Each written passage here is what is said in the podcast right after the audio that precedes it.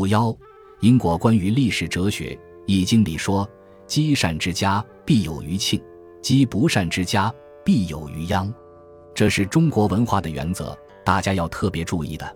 我们中国文化、东方文化最喜欢讲因果报应。如果过去没有研究过《易经》，都以为这是佛家的思想，来自印度。事实上，中国、印度、东方文化都建立在因果报应基础上。由此，我们了解中国过去五千年文化思想的教育、政治、道德等的基础，都是建立在因果基础上。所以，大家都怕不好的报应，乃至做官的人要为子孙培养后福，都是怕因果。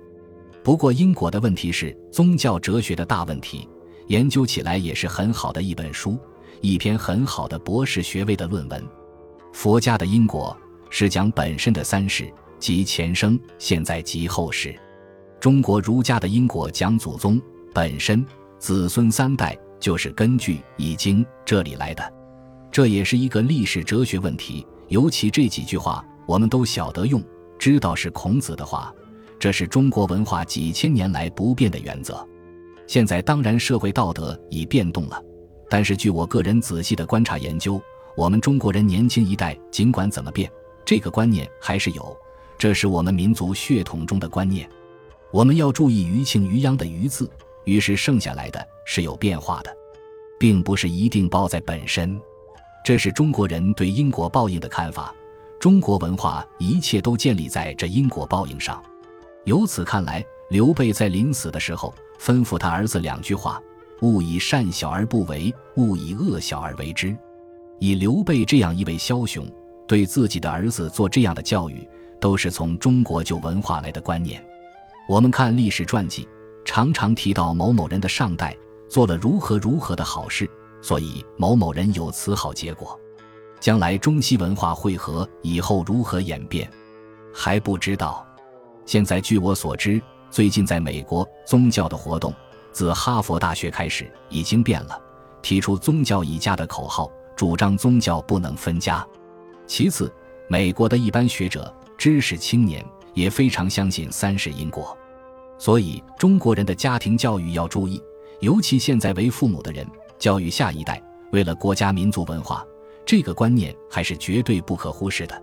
下面孔子对于这个观念做了演绎，从此也可以知道孔子为什么做《春秋》写历史，历史的法则就在这里。臣弑其君，子弑其父，非一朝一夕之故，其所由来者见矣，犹变之不早变也。因曰吕双兼兵制，盖言顺也。春秋战国的时候。孔子看到社会多么乱，看见当时不孝不仁的人太多了，所以提倡孝，提倡仁。社会文化像人吃的药一样，哪一种病流行，就常用医哪一种病的药。假如这两天感冒流行，药店的感冒药就卖得多。大学里开课，社会需要什么人才，学校就开什么课程。教育就是这么个道理。所以我们看了四书五经很伤感，可见中国这个民族。可怕的一面是不孝、不仁、不义的太多，所以孔子提倡仁呀、义呀、孝呀。几千年来，有几个真孝、真仁、真义的？孔子这里就讲出了这另一面：臣是其君，部下叛变干了主管的；子是其父，儿子杀父亲的。春秋战国这类例子太多了，尤其是利害之间、兄弟姊妹之间，都是杀抢。非一朝一夕之故，不是突变来的；一个社会文化演变不是突然而来的，其所由来者见矣，是渐进的，也是《易经》的法则，一爻一爻慢慢变来的。根据《易经》中孔子的这个道理，我们看近六十多年的历史，乃至推到近百年历史，或远推到清朝中叶、十九世纪开始，我们的社会一步一步演变到今天。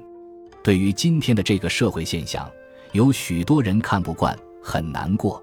我觉得没有什么，这都是渐渐来的，不要怕。有时一个变动就变好了。其道穷也，现在已经差不多到这地步了，非回头不可。犹变之不早变也，这是辩论的辩，也是辨别的辨。在家庭教育来讲，就是对一个孩子变坏没有早看清楚。以历史来讲，就是不好好领导，不早辨别清楚，所以发生动乱。这也是讲历史哲学，也是社会史，也是文化发展史。譬如中国文化为什么发展到现在一直要提倡自然科学？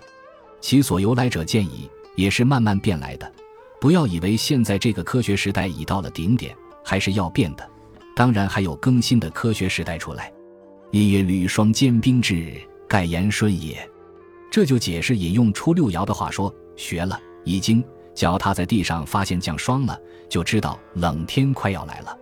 到了春天，立春以后，气候一暖，夏天的衣服也要准备拿出来了，都有前因后果，这是中国文化主要的精神所在。选自《易经杂说》。